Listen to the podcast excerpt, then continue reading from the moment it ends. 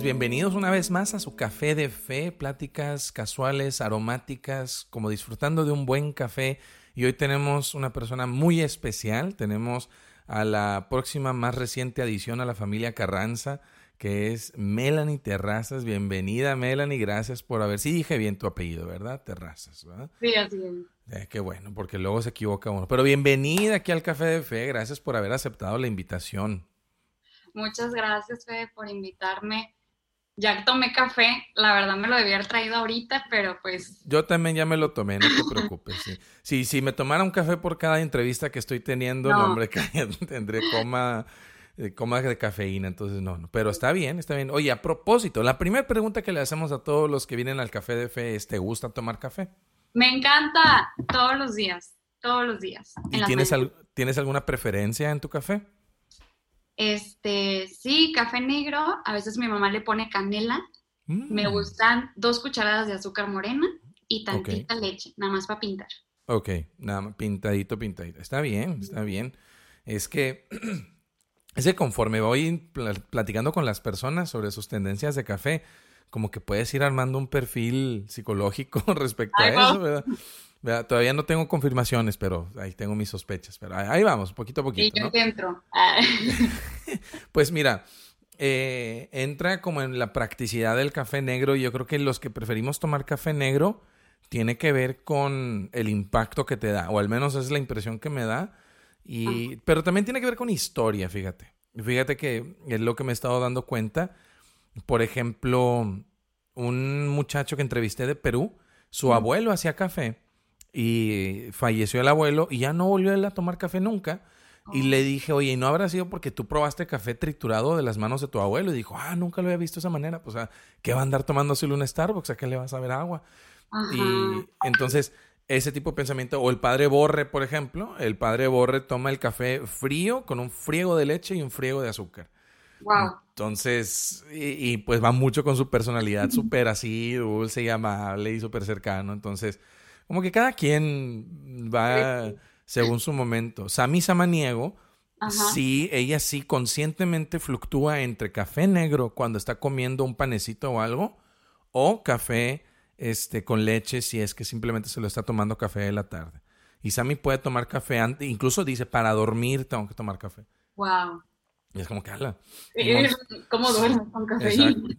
Y Monseñor Rogelio prefiere su café negro, negro y en shot así de expreso, que así le gusta él.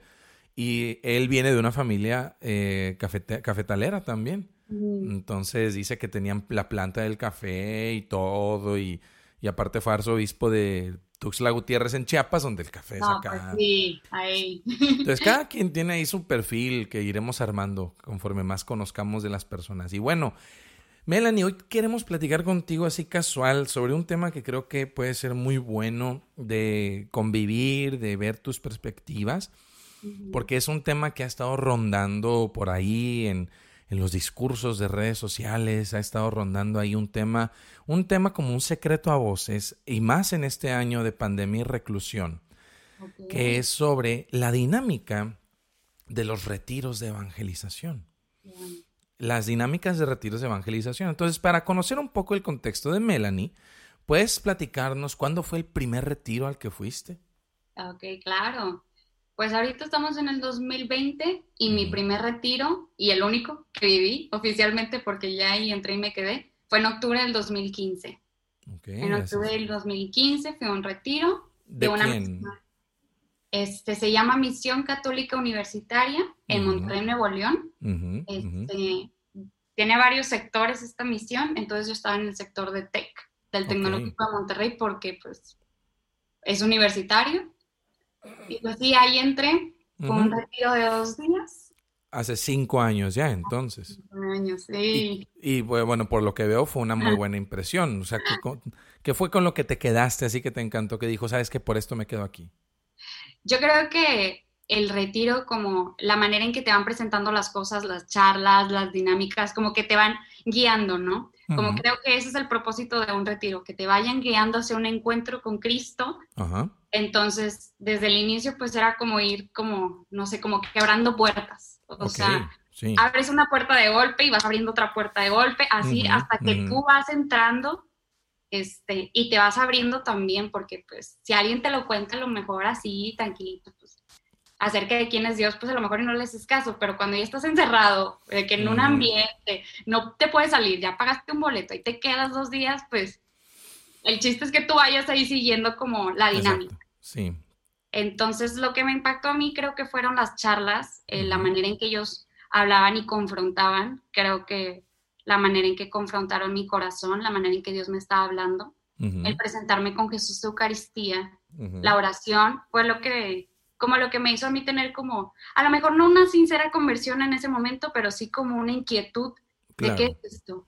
¿Qué, ¿Qué, es esto y por qué no lo había conocido antes y por qué es tan raro? y, por eso Claro, claro, claro, claro. Y te ha tocado impartir retiros también, participar en impartir temas o charlas o organizar. Ay, sí. También, y ya del otro lado, pues... Es otro, exacto. Ajá, otro boleto. Exacto. Y hay cosas que hace cinco años viviste tú en tu retiro que hasta el 2019 se seguían impartiendo. Así es. ¿Qué cosas? Pues las charlas, o sea, esto del querigma, cómo te presentaban al Dios Padre, al Dios Hijo, nuestro pecado, la salvación, el Espíritu Santo, las dinámicas, los encuentros. Creo que lo que más impacta también en estos retiros, más que el momento ahí, es el seguimiento, lo que sigue después. Cómo tú sigues a esa persona, porque puedes tener un encuentro súper bonito en esos dos días, pero si ya no sigues viendo a esa persona durante las próximas semanas, hace cuenta que es como algo que se enfría. No sé si me explico. Yo creo que la clave de los retiros, más allá del retiro, es el seguimiento. Cómo uno genuinamente se acerca a ese joven y lo sigue invitando a que siga caminando, porque eso es solamente lo primero. O sea, tú debes de acompañar a la persona a lo que sigue.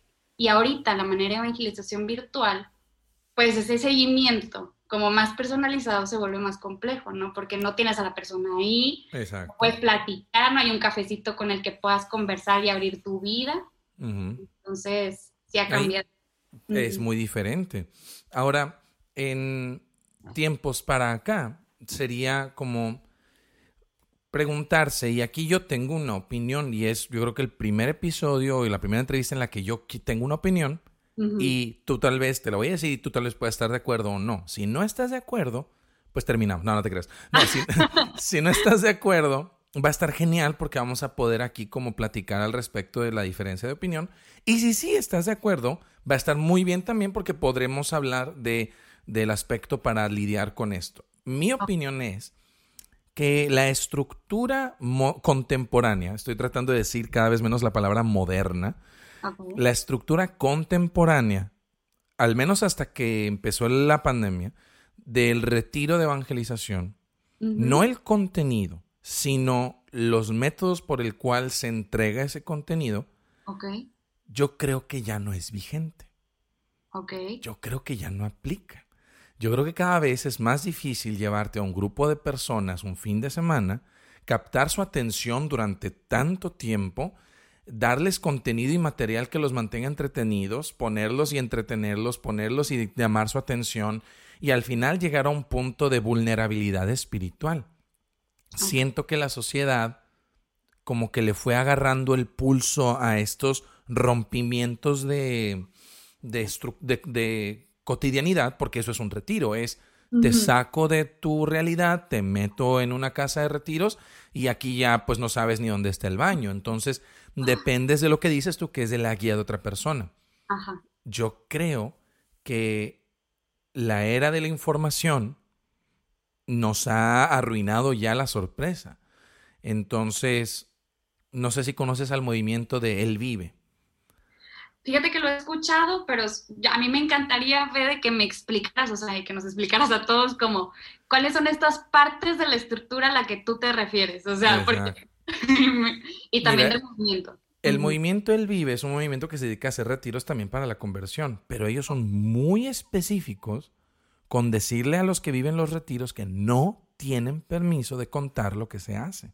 Okay. En cambio, en MCU, tú puedes salir del retiro y tuitear día por día lo que hiciste. Tú puedes ir a un retiro de arcoíris y, y también sucede lo mismo. Las interacciones sociales que sirven como herramienta para entregar un mensaje del querigma, a mi parecer, desde donde yo estoy parado, ya no tienen el mismo poder. Esa es mi perspectiva. Ok. ¿Qué piensas tú al respecto? ¿A qué me refiero? Para ser un poco más específico y me puedas dar una mejor eh, apreciación. Lo de la estructura. Me refiero a el contenido siempre va a ser relevante, porque el querigma siempre va a ser relevante. Entonces hablemos del contenido como el, el, platillo, ¿verdad? La comida misma que se va a servir. Pero el, la presentación ya no es relevante, ya no irrumpe en la vida de nadie el retiro. Ok. ¿Por qué creo esto? Porque creo que estamos en la era del autocuidado. Cada vez más gente sigue a influencers que, y a páginas y a videos de YouTube sobre meditación, sobre relajación, sobre cuidado del estrés, sobre ansiedades. Cada vez estamos más conscientes de aspectos que nosotros en los retiros utilizamos para decir, no, no, no, no, no, tú necesitas tomarte un tiempo de break. Y tú le dices eso a, ahorita a una persona y te dicen, no, no, tengo mi app de Headspace y con mi Headspace yo aquí ya respiré, ya, ya, no, ya, en retiro para qué? No, no, me explico. Sí, sí, sí. Creo que el vehículo de presentación está convirtiéndose, no digo que es, sino que se está ya en, muy rápidamente convirtiéndose en algo obsoleto. Te iba a decir en una cargacha. Eh, eh, precisamente. en, una, exactamente. Esa es mi apreciación. No sé qué piensas tú al respecto. Ok, creo que es muy interesante cómo lo comentas. Y creo que hay mucho por decir. O sea, eso que tú dices de que ya estamos en una era de la información, de un autocuidado, que ya creo que ahora, no sé si los millennials, centennials, o sea, sobre todo los jóvenes, que es a los que se busca evangelizar, ¿no? Porque, o, bueno, también hay que preguntar, ¿evangelizamos a quiénes? A los adultos, a los viejitos, a los niños, pero guiándonos a estos movimientos que a lo mejor son de un promedio de... Juventud. 15 a, ajá, 15 a 30 años. Y me estoy extendiendo mucho, estoy haciendo la brecha larga. Pues ya es, una, ya es una generación que busca más la información y que cree obtener, o, o puede obtener, mejor dicho, como todo más rápidamente, más a la palma de su mano. Entonces, y también está eso, y también como los, bueno, no sé si sean estereotipos la palabra correcta, pero esto de que, lo que tú decías, de que te invito a un retiro, pero no puedes decir de qué se trata. O sea, y todas estas cosas que ya se llevan diciendo, pues ya quitan como, ¿cómo llamarlo? como la fascinación o la belleza de qué es lo que se va a vivir. La novedad. La novedad, el asombro, ¿no? Como esta parte de que, está, que, la evangelización tiene que ser como vislumbrante, atractiva, de tal modo que, el otro se sienta atraído para poder conocerla, ¿no? y, este tiempo de querer ganchar a las personas para un retiro, ahorita hablaré como del medio para que quieran un retiro, pero ya el retiro, o sea, ya el retiro, o sea, de, apartarse, de quitarse, para tener un tiempo contigo mismo, creo que es algo que ahorita la, sociedad no busca. O sea, estamos tan enrutinados de vivir las cosas día a día, este, también, o sea, no nos abrimos al cuestionamiento propio, o sea, porque el retiro te habla, un, o sea, te, te, invita a cuestionarte quién eres, qué estás haciendo, por qué estás así. Y no, no, no, no, no, no, o sea, tipo, yo con mi app, tipo, yo con esto medito con lo que yo estoy bien, con lo que yo estoy así. Entonces, es también como la parte en cómo se la presentamos, la cual ya no es efectiva, y la parte de la persona o la sociedad que ahorita tiene como ciertos hábitos o cierto perfil que no busca como el cuestionamiento o, el, o la interiorización de sí misma. No sé si me explico. Claro, y ese mismo argumento, lo curioso es que ese mismo argumento aplica para el grupo que imparte el retiro. ¿Qué tanto los miembros del grupo se cuestionan la razón por la que hacen las cosas?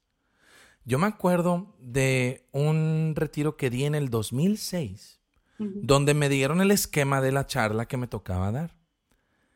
Y en el esquema decía, hacer mención del episodio 1 de Star Wars. y yo dije, el episodio 1 de Star Wars salió en el 2003 o algo así, no me acuerdo. yo, ok. Y dije, bueno, no se ha actualizado. Forward al 2008 y lo mismo. Y, y entonces, este cuestionamiento de estoy acostumbrado a hacer las cosas así, a un autocuidado y una autorreferenciación, aplica también a estructuras que tenemos nosotros de cómo hacer las cosas. Y la razón por la cual el tema empezó a florecer en ciertos comentarios es que, pues, todos los retiros que teníamos planeados para este año se cancelaron. Así es. Y tuvimos que aprender a hacer nuevos retiros de nuevas maneras, pero se empezaron a hacer con la estructura de pensamiento anterior y yo para el tercero yo ya estaba harto. Ya estaba así como que, ay, lo mismo, y estar aquí sentado. y ¿Crees que hay dificultad en cambiar las estructuras de un grupo? En cambiar, no, eh, y quiero ser muy específico en, no me refiero a, vamos a predicar otra cosa. No, no, no, no. 100% el querigma, forever and ever, amén. Pero la manera en la que lo hacemos es parte de nuestra estructura. ¿Crees que hay una resiliencia a cambiar las estructuras? ¿Hay una dificultad a cambiar la manera en la que hacemos las cosas?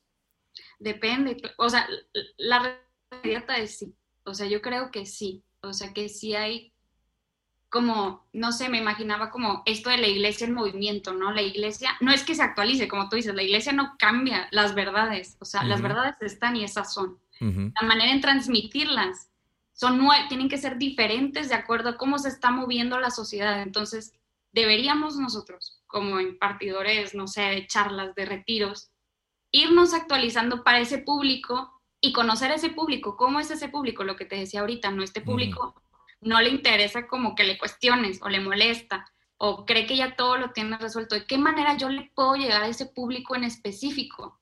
y no quedarme con yo mi estructura que a mí me jaló. O sea, la estructura que Melanie se convirtió es buenísima para Melanie hace cinco años. ¿Cuál es la estructura para esta persona que ya ha pasado por todo esto, diferente a mí, como yo le llego? A lo mejor hiciste esa resiliencia y creo que nos falta, eh, ay, esto se va a escuchar súper mal, espero que no se malinterprete, pero es como conocer a tu mercado. Sí. Eh, ¿A quién le estoy llegando? ¿Cómo le vendo yo el producto a esa persona? O sea, o sea, no, no estamos hablando de producto para nada, o sea, no se malinterprete, pero tienes que conocer a quién estás llegando. Exacto. Y yo creo que no quedarte con tu propia visión, pues a mí me jaló así. ¿Cómo, le, ¿Cómo le puedo yo ayudar a él? ¿No? Eh, eh, hay un, una lectura muy interesante sobre por qué Jesús predicaba en parábolas. Y, y, es el asunto que, a excepción de una, él nunca explica qué significan las parábolas. Y eso te habla de la eterna interpretación que cada persona puede darle. Entonces, la parábola es una herramienta perenne, es una herramienta que hoy en día puedes utilizar la parábola que usó Jesús y cada quien le va a dar una interpretación propia. Entonces, se trata de ser así o, de pensar en aspectos que van a ser universales para siempre y al menos yo no tengo ese tipo de capacidad de decir, no, no, no, no, la gente va a usar mis ejemplos en dos mil años. no, o sea, entonces, o me tengo que estar actualizando conforme los tiempos cambian. ¿Qué sería una manera, entre comillas, incómoda para ti de predicar el Evangelio? Incómoda en el aspecto de tenemos que salir de la zona de confort. Tal vez yo estoy muy cómodo con hacer esto, hacer esto, hacer esto. ¿Qué sería algo fuera de tu zona de confort? ¿Por qué? ¿Y por qué te lo pregunto? No nada más como para, ajá, te caché. No, no, no. sino porque yo creo en el poder de la palabra y creo en el poder de quien escucha de voz viva de alguien que está viviendo sus años de evangelización, que tú estás activamente involucrada en la continua evangelización de tu grupo, de muchachas que están a cargo tuyo, etc. Entonces, para ti, Melanie, que tienes cinco años siguiendo al Señor activamente, ¿cuál sería una manera incómoda de anunciar el Evangelio? La, o sea, yo creo que la manera más efectiva y a la vez la más incómoda es la relacional. O sea, creo que esa es la que Jesús utilizó y la que sigue existiendo y va a seguir existiendo. No le voy a llegar a alguien mandándole un PDF y explicándole todo. O sea, es compartir tu vida y abrir tu vida. ¿Qué sería incómodo para mí? plantarme con alguien, abrirle mi vida, o sea, y yo, con, o sea, es esta manera de yo constantemente buscar a esta persona, ver por esa persona, buscar subir, ganármela, de cierta manera, pero no ganar interesada, sino de para Cristo, ganársela para, para Cristo. Amén, así.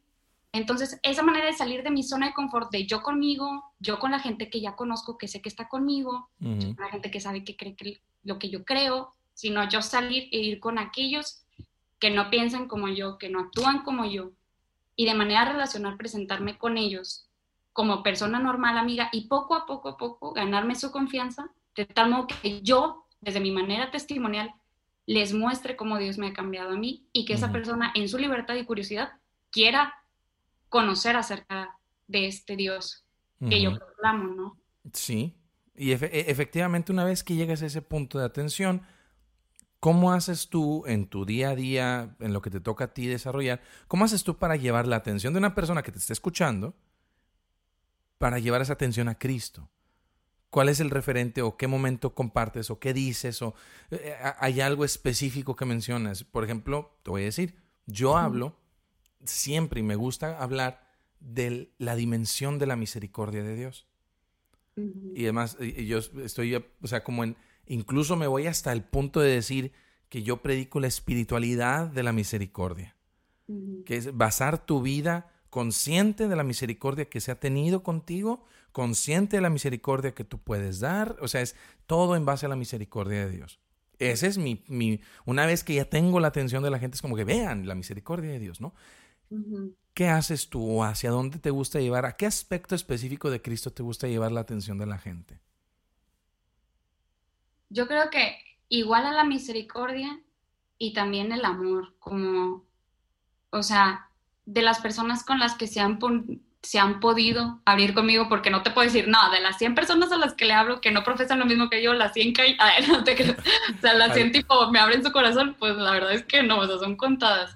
Pero las que me han abierto su corazón, pues creo que igual que tú, o sea, que me han dicho, pues Melanie, he hecho esto, este, he estado en esto, es como, yo creo que lo que les transmito es como, no te juzgo por eso, porque yo también he hecho cosas malas de las cuales pues no me enorgullezco, pero, o sea, estás llamado a algo más grande, como estoy segura que, o sea, como eh, les hago esta invitación, o sea, obviamente el perdón y la misericordia que Dios les tiene, pero también como les muestro el camino de que hay algo mejor para ti, o sea, mm. algo que, que tú, o sea, que si yo estuve ahí y ahorita estoy acá, yo estoy segura que tú puedes estar más lejos que yo. O sea, como no, no decir como, bueno, está bien, no pasa nada, Dios te perdona, sino, o sea, conscientemente invitarlas o encaminarlas hacia esta otra parte. No sé si me explico. Claro, claro, claro. Es el, el, como un constante recordar el valor verdadero de la persona humana, ¿no? De, te mereces más, o sea, eres capaz de mucho más y eso al menos a mí me mueve mucho, mucho también. Entonces es un excelente punto de referencia y ojalá aprendamos de eso que dices para aplicar una vez terminada la pandemia y no volvamos a la estructura de hagamos las cosas como antes, sino hablemos más en esta cuestión que dices relacional. Y a mi parecer, la clave de la, evangelización a través de la relación está en tener tu mano en el pulso del mundo, de, cómo se comunican, cómo se hablan, cómo, eh, eh, qué es llamativo. ¿Crees tú, desde el, desde el sector de la iglesia que te toca vivir, el punto donde te toca estar, ¿crees tú que tenemos la mano en el pulso? o se nos está yendo el rollo, o, estamos completamente como que no, no tenemos idea. Fíjate que también hablando del mundo, o sea, algo que platicaba con, con unos compañeros amigos míos hace como una semana, es que aparte la era tecnológica ha ido evolucionando muy rápido. O sea, hace un año, o ponle dos, hace dos años no existía TikTok y hace cinco años no estaba Instagram y hace, y, y ah, ah, ah, se mueve, se mueve, se mueve, se mueve, se mueve. Y para una persona más grande como que le cuesta más rápido entrar a ese... A la dinámica. A ese mundo, como tú dices, contemporáneo, moderno. Entonces, yo creo que necesitamos adaptarnos más fácilmente en donde se está moviendo el mundo. O sea, como tú dices, a lo mejor no digo que se nos esté yendo el carril, pero siento que falta meter más la mano ahí. O sea, sí están los dedos, pero no está la mano metida. O sea, no estamos acaparando todos los frentes. Estamos acaparando los frentes que ya conocemos y uno que otro que estamos intentando experimentar, pero no todos. Ok, es cierto. Es verdad. Sí, sí, no, no, no. Eh, ahí es donde el primer paso es reconocerlo, creo yo. Y esa, esa conciencia, el hecho que ya lo que dices tú, que lo estuviste hablando con otros amigos tuyos, eso ya para mí es como que, ah, qué bueno. O sea, que hay, que hay conciencia de que necesitamos de eso, ¿no? Y el, el punto clave, yo soy, eh, eh, a mi edad ya como que te empiezas a querer definir de maneras muy concretas, y yo soy fundamentalista. Yo creo que todo lo que Jesús hizo es perfecto. Y yo de verdad eh, le tengo una fascinación a la persona de Cristo. Pero no todo mundo comparte esa perspectiva. Entonces, ¿cómo desde lo que a ti te ha tocado vivir en de las 100 personas, las 5, las 6, las 3, la 1, que sí abrió su corazón no solo a Melanie, sino a Cristo? ¿Qué es lo que para ti es más atractivo de Jesús? Para otras personas, también puede ser para ti, pero ¿cómo se ha mantenido atractiva la persona de Cristo? ¿Para mí o para los otros? Para ti puede ser para ti, primero dinos para ti, pero también qué otras cosas has visto en la vida de otras personas que a la persona de Cristo atrae. La compasión. O oh. sea, la, constante compasión, inclusive desde una como ya creyente, o, sea, por decir, o sea, cinco años caminando, tres años full, o tres años en conciencia, cinco, pues hay dos ahí, digo, Este, como ya convertida, ya sanada y redimida, creo que lo que más me impresiona de Jesús en mi persona es que me sigue teniendo compasión, porque el estar este camino no me garantiza que soy perfecta y que ya soy santa, sino que sigue teniendo compasión de mí misma y veo cómo en otras personas se manifiesta esa compasión que sigue teniendo Dios, como esos ojos de, de ternura, de misericordia, de que sigue estando ahí, o sea, y es Dios Padre eterno, fiel, fuerte, grande, glorioso, pero también es un Dios compasivo, o sea, tierno, cariñoso, que, que mete las manos al lodo y te limpia, o sea, mm. sigue siendo contigo, creyente o no creyente, y aunque lleves muchos años en el caminar. Entonces, creo que eso es lo que me impacta, de que a pesar de mi miseria, que la reconozco todos los días, sigue metiendo la mano en el lodo por mí. Wow. Y en otros. claro, anda, exacto, exacto, y en la vida de otros.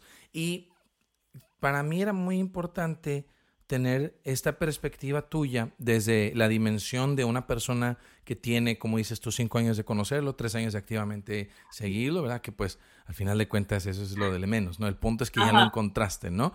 Desde esa perspectiva y brevemente también, eh, aquí en Café de Fe hemos estado haciendo también una serie de entrevistas a mujeres, donde me interesa también la perspectiva de la persona de Cristo para ti desde el punto de vista de una mujer. Ahora, estoy agarrándote en las últimas que puedo de hablarte como mujer soltera, porque estás a, meses ya de ser una mujer casada. Pero en ese caminar, lo que me interesaría que brevemente simplemente tocaras es lo atractivo que ha sido para ti la persona de Cristo desde tu punto de vista como mujer. Hablando de lo primero que se te venga a la mente cuando te digo en tu identidad como mujer tu identidad femenina, plena, pura y maravillosa, ¿qué es lo de Cristo que te llama la atención? No sé, o sea, creo que también, eh, no, no quiero hacer paralelismos, pero la figura del hombre, porque Cristo es hombre. Efectivamente. O sea, la figura del hombre para el día de hoy en la mujer es como, hoy, como les, les, tenemos como un cierto como respeto, pincitas, sobre todo en esta sociedad actual, ¿no? ¿Cómo es la figura de Jesús hombre para mi mujer, Melanie?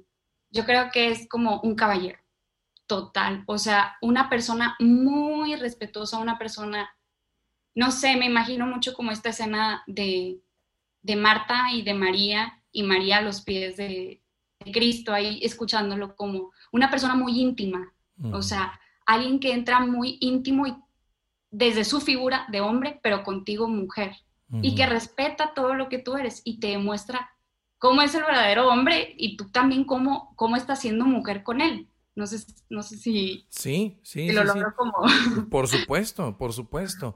Eh, hago la pregunta porque tengo la esperanza de que la plena conciencia de el amor que Dios te tiene a ti como mujer es el referente a tu manera de tomar decisiones que tienen que ver con cómo te dejas tratar por otros hombres como mujer.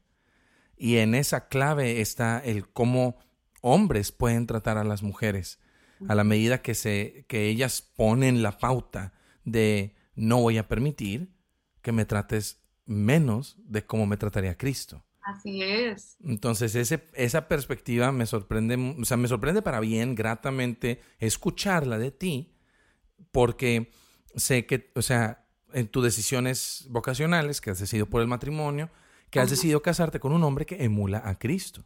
Eso fue consciente. O sea, estabas consciente de esto es lo que quiero. Sí, o sea, vaya, creo que yo funciono de la manera al revés. Siempre estuve consciente. O sea, Melanie Terrazas, no creo que todas las mujeres, pero Melanie Terrazas sabía lo que no quería. Y todo lo que quería, o sea, ya estaba dado por hecho, no sé si me explico. o sea, tenía más mis pautas de no que mis pautas de quiero esto, esto, esto. Es como, quito, o sea, como me baso más en los nos, como si veo algo que no, ya desde ahí estoy como el paso para atrás, porque ya lo había visto en otros hombres, cómo trataban a las mujeres, cómo la veían. Mm. Entonces yo era como, no. Pero si yo veía algo diferente, que no eran esos nos, para mí eso ya era una entrada como, ahí estoy viendo la figura de Cristo. Porque no está haciendo esos nos, está haciendo ese sí. Oye, está, se pone muy interesante ese tema, dije brevemente, pero se me hace que no, porque, porque ¿sabes quién tiene también esa perspectiva? O, al menos quién forjó así una perspectiva. Mi mamá. ¡Wow! Pues e, e, es, y, también mi esposa.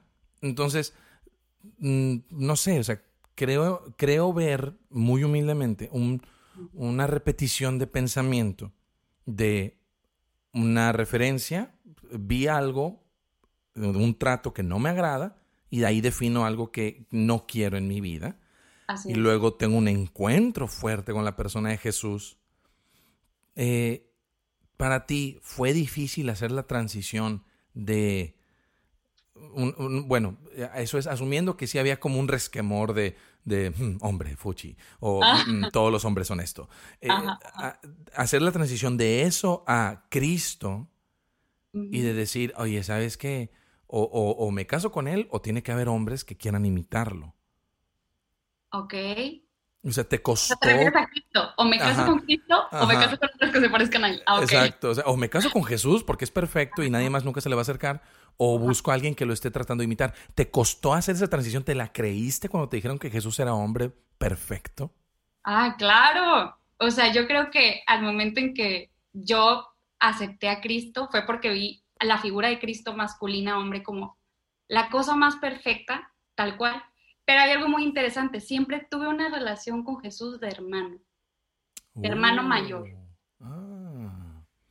Sí, o sea, sí, sí, o sea, y, lo declaro aquí y de aquí que me muera, Cristo es el gran amor de toda mi vida, más allá de mi futuro esposo, o sea. por supuesto. Pero siempre tuve como esa figura varonil, fuerte, más grande que yo, Cristo. Pero creo que al momento de verlo, por ejemplo, en mi futuro esposo, como las cualidades que tiene él de Cristo, como que no me costó pensarlo. Yo creo que en la actitud vocacional era más, ¿a qué me estás llamando tú? O sea, más allá de que, es que creo que tú eres lo más perfecto y no creo que no hay nadie como tú. O sea, no era esa visión, era más como, ¿qué quieres tú de mí? O sea, ¿me quieres apartada para ti? Súper. O me quieres para el matrimonio, no dudo que haya alguien que te ame a ti y que te imite constantemente. Como, era más como esta parte de que quieres tú, no tanto como, ay, me cuesta muchísimo entender que hay un hombre que puede. E, es que es, impresionante el poder atractivo de la persona de Cristo. Es, eh, eh, eh, me sigue a mí sorprendiendo. Y no, creo que le hemos extirpado su atractividad masculina.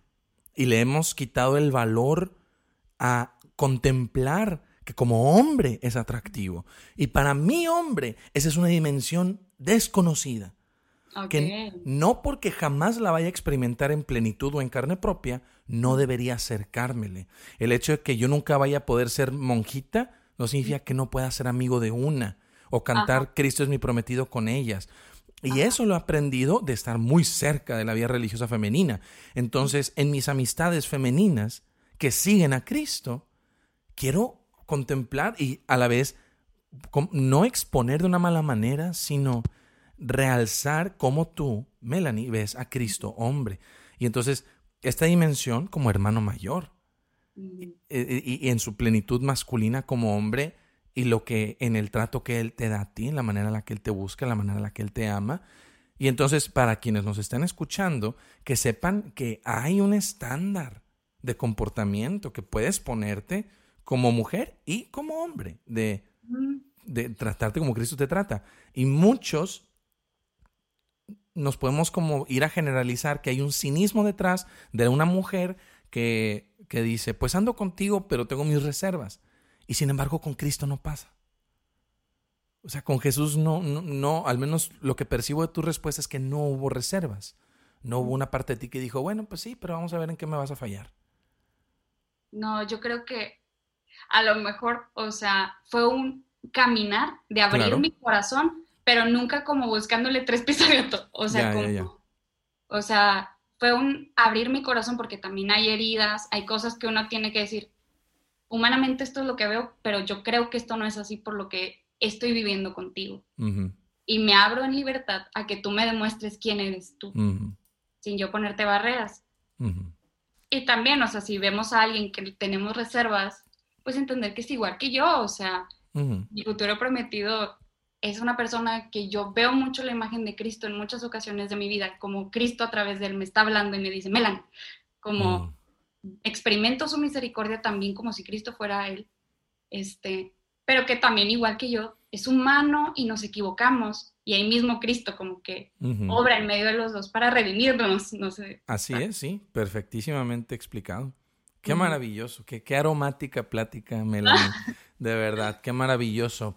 Y bueno, pues eso es lo que hemos hablado de nuestro café de fe. Entonces sigue la siguiente dinámica, que es agregarle expreso a nuestro café para que esté cargadito. Entonces, los tres shots de expreso son tres preguntas rápidas que te voy a hacer, que no sabes qué son y que vienen de la nada y que tienes que contestar inmediatamente. Las puedes justificar si quieres, pero no estás obligada a hacerlo. Puedes dejarlas ahí nomás y que te valga. Entonces, el primer shot de expreso para Melanie. Melanie, en un día libre te invitan a un día de campo. Tienes dos opciones, o ir al día de campo o dormir. ¿Qué prefieres? Ir al día del campo. Ah, perfecto. Sí, y yo creo que más ahorita se antoja más después de, tanto encierro, como que ya, ya estuvo bueno. O sea, dormir, o sea, también dependería, o sea, si es un día que estoy exhausta, pues a lo mejor iría a dormir, pero si tengo un sueño regular, ¿por qué desearía dormir más si puedo disfrutar algo diferente? El sueño lo tengo siempre. Perfecto. Todos los días tengo que dormir.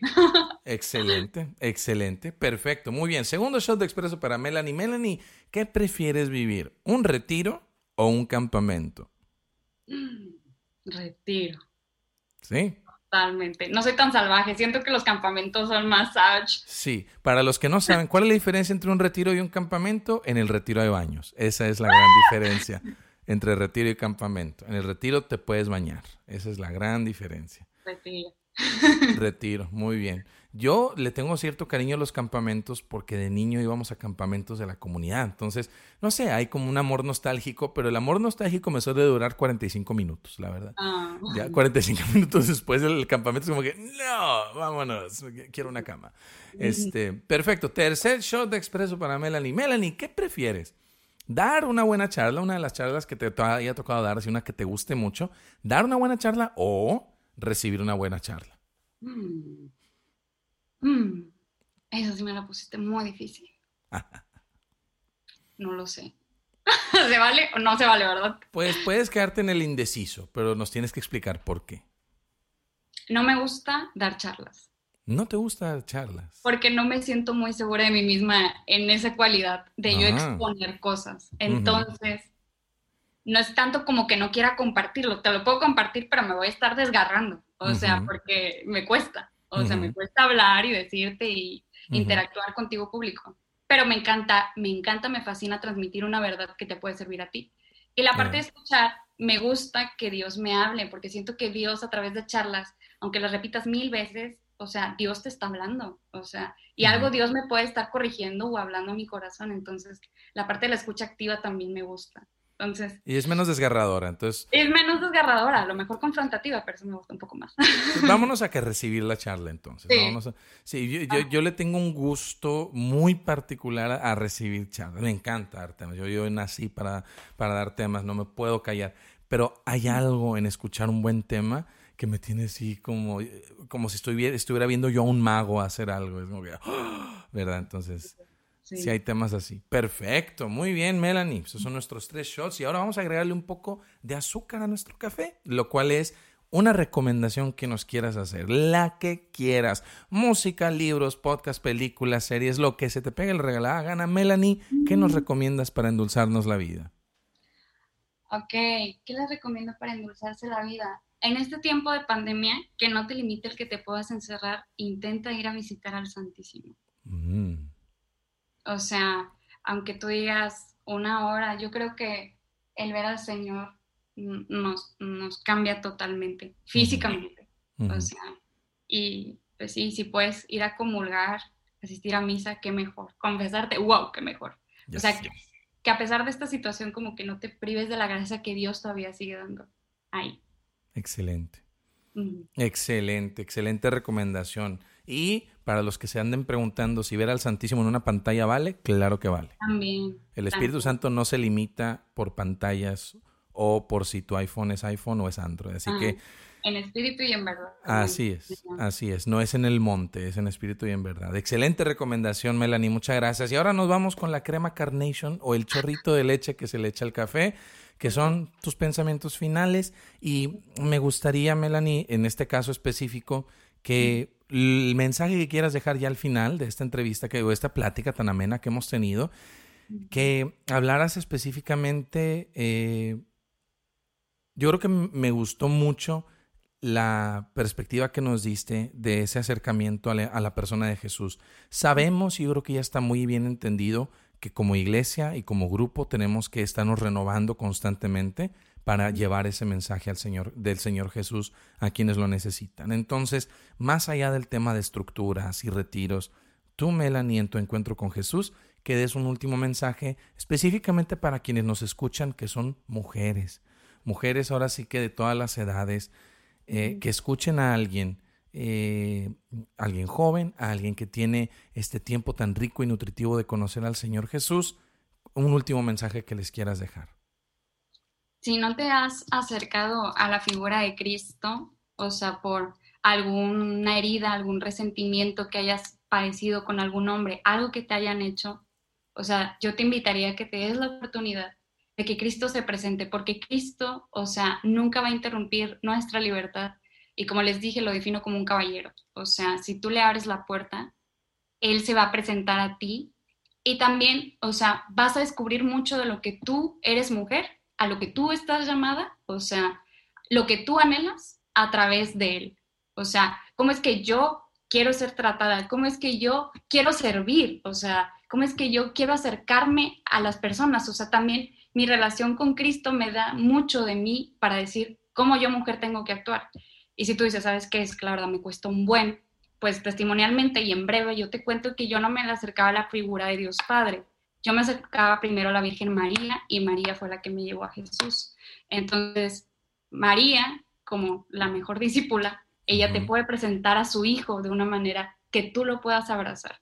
Entonces, también pedirle a ella si es que tienes algún impedimento. Amén. Ay, muchas gracias, Melanie. Qué bonito.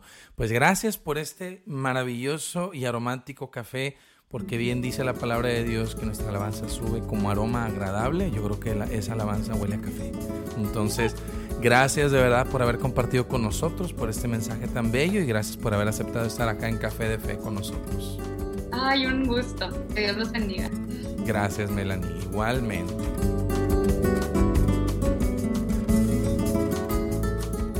Si te gustó este café de fe, compártelo. Encuéntranos en Instagram como Café de Fe 1 y escucha toda la programación de Juan Diego Network. Y como siempre, disfruta de un buen café. Café